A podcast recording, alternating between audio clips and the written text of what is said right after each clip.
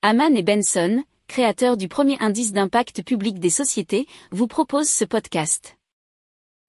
Haman and Benson. Le journal des stratèges.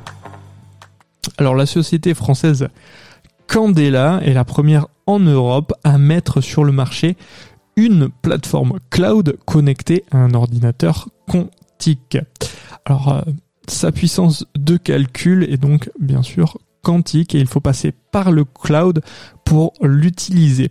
Alors l'unique exemplaire de l'ordinateur qui est dénommé Mosaic euh, est situé dans les locaux de Candela et cela à Massy, donc en région parisienne. Alors, ils font tourner une programmation de génération de nombres aléatoires certifiée par la mécanique quantique sur un processeur à 2 qubits.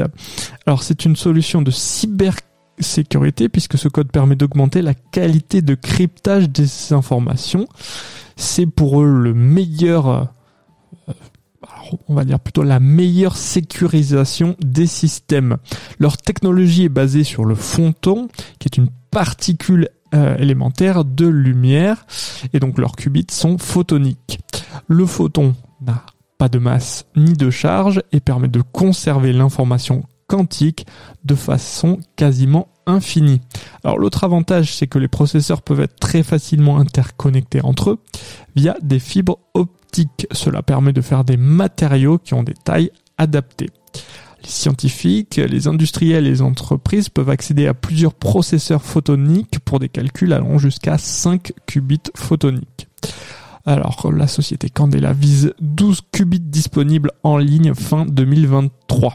Chaque qubit photonique supplémentaire double la puissance de calcul de l'ordinateur quantique.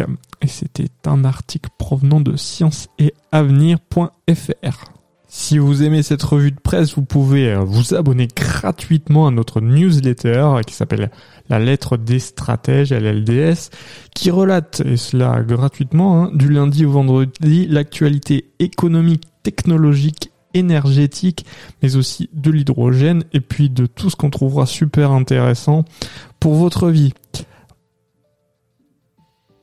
Pour approfondir ces sujets, abonnez-vous à la newsletter de Haman et Benson et écoutez nos autres podcasts que vous retrouverez dans les notes de l'émission ou sur notre site internet.